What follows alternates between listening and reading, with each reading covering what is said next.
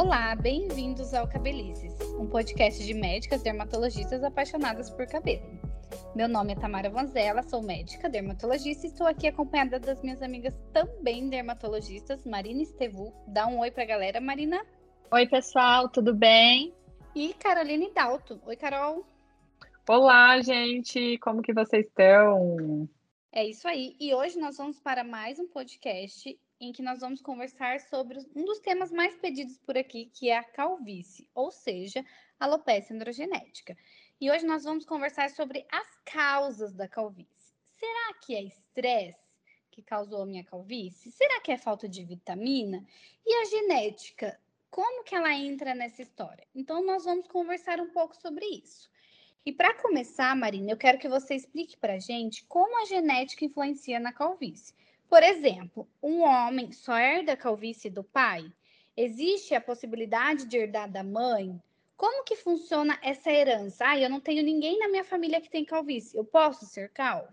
Bom, Tamara, então a gente pode sim ter calvície sem ter uma outra pessoa na família com calvície, sem ter pai, mãe ou algum avô que tenha calvície a gente pode herdar tanto do pai quanto da mãe.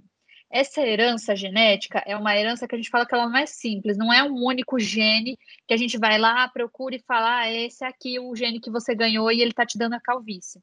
Geralmente são vários genes, são várias alterações que podem acontecer e eles estão localizados em diversos cromossomos. O gene AR, que é encontrado no cromossomo X, é um dos mais estudados e um dos possíveis genes desses vários que eu disse que estão envolvidos na calvície. Esse gene, né, como ele está ligado ao cromossomo X, ele é herdado da mãe. Por isso que geralmente as pessoas costumam falar que ai, a gente herda a calvície da mãe. Mas não é isso. Podem ter outros genes em outros cromossomos que você herdou do seu pai e aí ele que vai ser responsável por desenvolver a calvície em você. A ciência ainda não determinou com exatidão quais são essas alterações genéticas, porque são várias realmente que estão envolvidas e a gente está caminhando aos pouquinhos aí nessas descobertas. É, exatamente. Então, na verdade, tudo pode acontecer na, na calvície, né? São vários tipos de transmissões genéticas, né? O que a gente sabe que é uma causa é genética. Então, Exato mas não necessariamente o homem vai vir da mãe e a mulher do pai, ou só da mãe, né? É, existem várias formas de, de, passar, porque são vários genes, né? É, e às vezes também é aquela questão, não é porque necessariamente seu pai é calvo que você vai ter calvície. Esse risco é muito maior, né? Quando você tem o pai ou a mãe com calvície, alguém familiar próximo com calvície, mas ela não é uma regra absoluta, não é porque um tem o outro vai ter, ou porque alguém não tem que você também não vai ter. É, exatamente, porque tem uma coisa que a gente chama de penetrância variável, ou seja, ele, vê, ele nem sempre vai ser 100% transmissível. Então, exatamente. Essa, essa questão é importante, né? E falando agora sobre a questão hormonal, Carol é o excesso de testosterona que leva à calvície? Eu tenho que ter excesso de testosterona para dizer que eu vou ter calvície? Então, Tamara, na verdade, não, né? Não é bem por aí. O que acontece na calvície, né, na alopecia androgenética, é que o receptor do folículo ele tem uma sensibilidade aumentada aos hormônios androgênios, né, aos andrógenos, que é, por exemplo, a testosterona, ou hormônios derivados da testosterona. Então, o que, que isso significa? Significa que a raiz do cabelo ela vai responder é, com uma maior intensidade a esses hormônios que estão numa quantidade elevada ali no couro cabeludo. E uhum. isso vai levar ao afinamento do fio de cabelo. Mas esse aumento de sensibilidade ele está acontecendo só lá no couro cabeludo, não a nível sistêmico, né? Não no, no restante do nosso corpo. Tanto que se você dosar né, sua, te sua testosterona, seu DHT, eles muito provavelmente vão estar em valores normais. O que acontece é que, na verdade, tem uma conversão aumentada da testosterona na, no DHT, que é a dihidrotestosterona. Mas não tem uma elevação hormonal que esteja relacionada diretamente à calvície. Exatamente, Carol. Então a gente sabe que tem um componente hormonal, ele é muito importante, mas é importante destacar isso, que raramente vai ter um aumento de testosterona ou de DHT no sangue, porque eu recebo vários pacientes que dosam seu DHT de alguma forma, tá normal, e falam assim: ah, como que eu tenho calvície se tá normal? Ou então, ah, eu não preciso usar remédio bloqueador hormonal, tipo a finasterida, porque o meu DHT tá normal. E aí eu sempre explico que o que ocorre é que no couro cabeludo, lá no ambiente do folículo, no ambiente da raiz, é que isso está alterado e que nem sempre vai ter na circulação e que pode ter calvície independente da sua testa ou do seu DHT sanguíneo, né?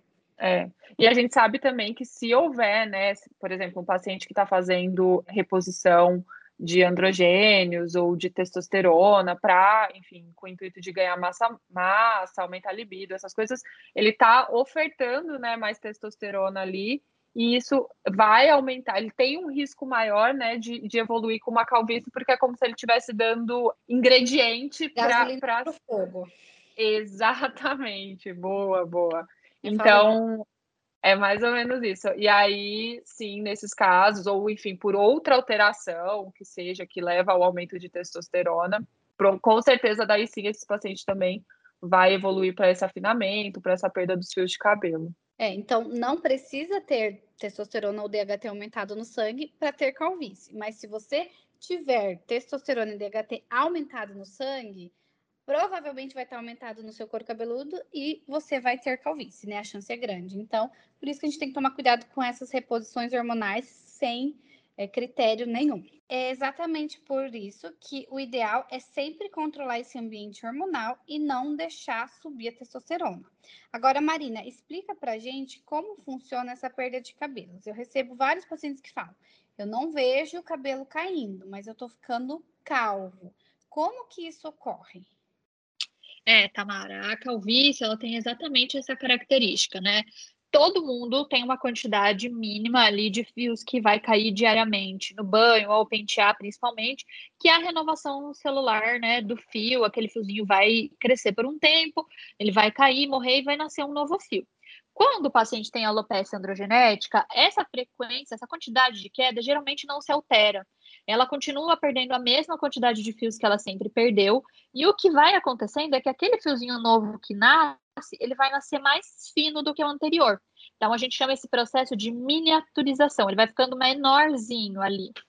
Isso vai acontecendo várias vezes. Cada vez que o cabelinho cai e vai crescer de novo, ele vai crescendo mais fino, até que em algum momento aquele folículo está tão fragilizado pelo efeito hormonal que o folículo começa a ficar vazio, o cabelo não cresce, e aí até que em algum momento ele vai realmente perder a raiz do pelo, morrer, ficar sem definitivamente naquela região a raizinha do pelo, impedindo que com os tratamentos é, tópicos ou orais que a gente consiga reestimular aquele pelinho naquele lugar onde o fiozinho já morreu. Então, ela não tem, diferente de outras causas de cabelo, aquela coisa de que, nossa, tava tudo bem e agora eu tiro um chumaço, eu pego pelo na roupa, eu pego pelo no travesseiro, eu vejo esse cabelo por tudo, o chão da minha casa, né, que tá mar marcando mais os fios. Geralmente não, é aquele paciente que vai notando fala, poxa, eu acho que eu tinha mais cabelo aqui. Bate uma foto de cima e fala, nossa, eu tô vendo mais o couro cabeludo, o flash refletiu mais meu couro cabeludo aqui branquinho. E aí ele vai buscar ajuda nesse, nesses casos. É, exatamente. Então, na verdade, o primeiro sinal é um cabelo com menos volume, que aparece mais, mas nem sempre tem queda, né?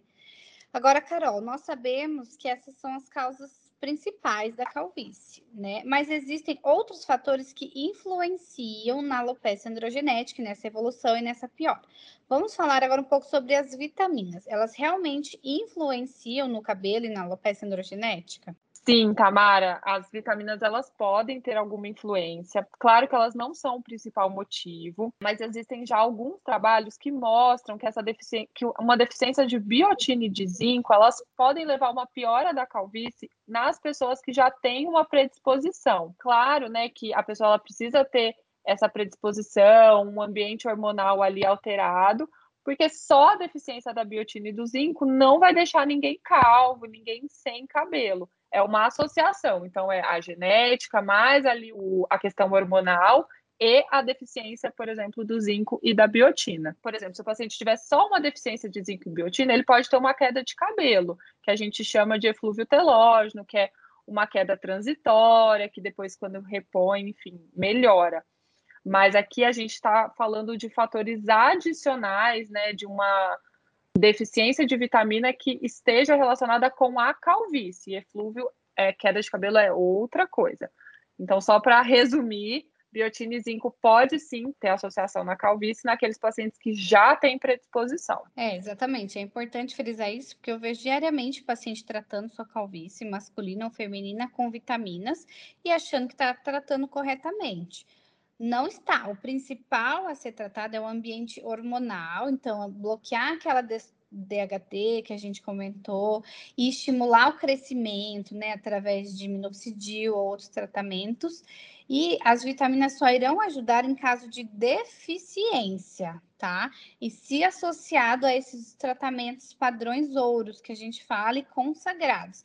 Então, não tente tratar a sua calvície com as vitaminas. É importante a gente ter uma análise do, do paciente como um todo para, se houver deficiência, tratar mas é um tratamento adjuvante, nunca vai ser o tratamento da causa principal, né? E falando nesses fatores que pioram a calvície, Marina, onde que entra o estresse? Tem muita gente que fala, ah, isso aqui é, não é calvície, doutor, isso daqui é estresse. Onde que entra o estresse na calvície?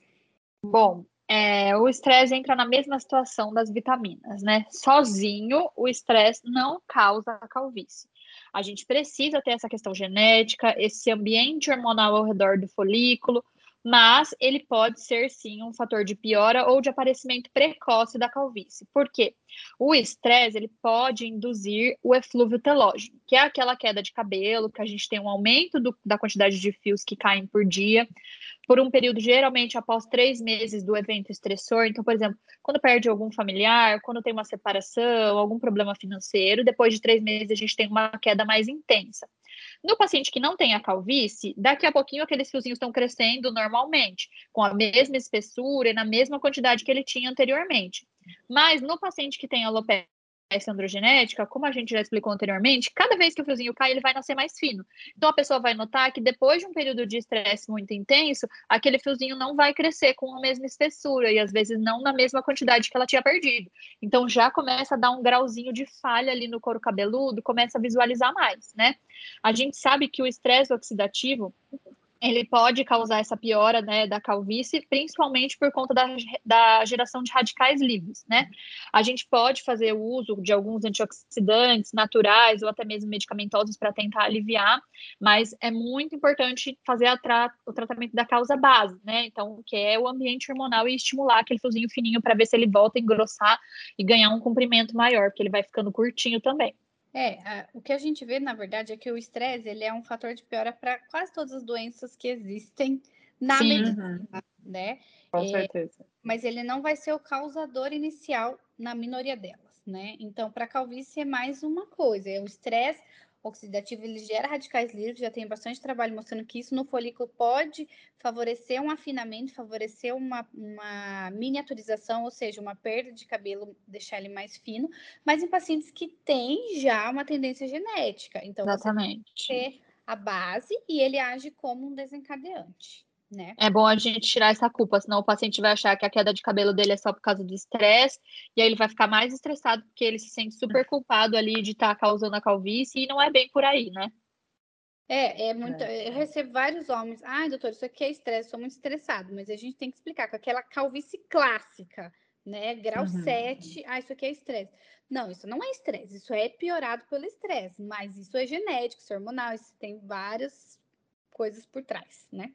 E agora falando da inflamação, Carol, nós sabemos que existem vários tipos de alopécias inflamatórias, líquen plano, frontal fibrosante, e que a calvície não é uma alopecia inflamatória, mas ela pode ser influenciada e ela pode ter inflamação também. Qual é essa relação da inflamação na calvície? O que os trabalhos científicos mostram para gente, Carol?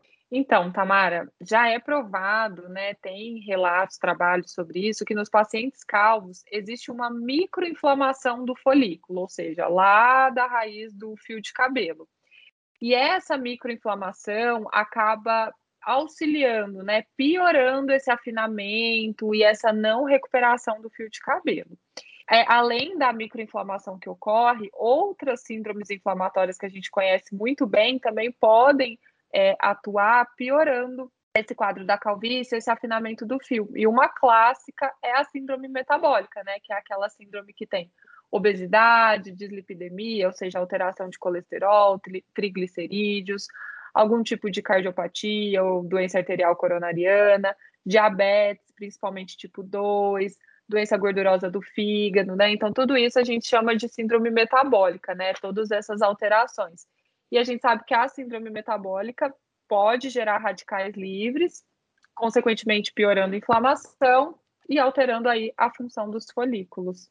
É, até por isso que tem muito trabalho relacionando a calvície com uma piora no risco cardiovascular, ou seja, uma chance maior de ter um infarto, de ter um AVC, porque a calvície é um sinal para a gente de que tem uma inflamação, pode ser até mesmo generalizada. Claro, se houver outras, outros é, sintomas e sinais associados, como esses que a Carol falou, de problema cardíaco, de é, diabetes, de colesterol, mas é muito comum a gente ver isso, calvos infartando mais, calvos tendo mais AVC, porque tem essa questão da inflamação, e isso já tem bastante trabalho publicado.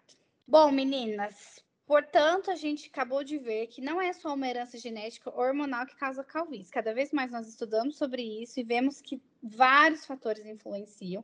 É muito importante ter a questão genética e hormonal, mas todos esses outros que nós escrevemos também causam a calvície e pioram, né? Por isso é importante observar e para tratar.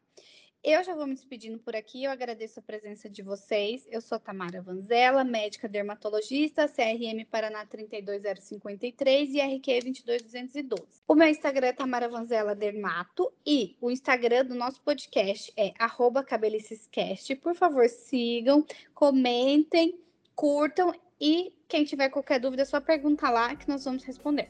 É isso aí, pessoal. Foi ótimo participar com vocês de mais um episódio de um tema que é muito importante a gente falar. E ele também é muito pedido pelos nossos pacientes. Eu acho que é uma das doenças, né? Algumas das causas de queda de cabelo que a gente mais vê no consultório. Então sigam o nosso Instagram e quem quiser me seguir também no meu Instagram profissional é Dermato Marina Estevô. É, meu CRM de São Paulo é 16267 com o registro de especialista 67744 foi ótimo, gente. Eu acho que é, às vezes a gente acaba. A, a, tende a ser simplista, né, nas causas das, da, das doenças, enfim. E a androgenética, como é algo é, que a gente vê muito no nosso dia a dia, é importante as pessoas saberem como que ela surge, né, com o que, que ela está associada. Eu sou a Caroline Dalto, sou médica dermatologista. Meu CRM daqui de São Paulo é 161568 e meu Instagram, para quem quiser me seguir, é caroline.dalto. Foi ótimo estar aqui com vocês. Até a tchau, próxima. Tchau, tchau. Tchau. tchau.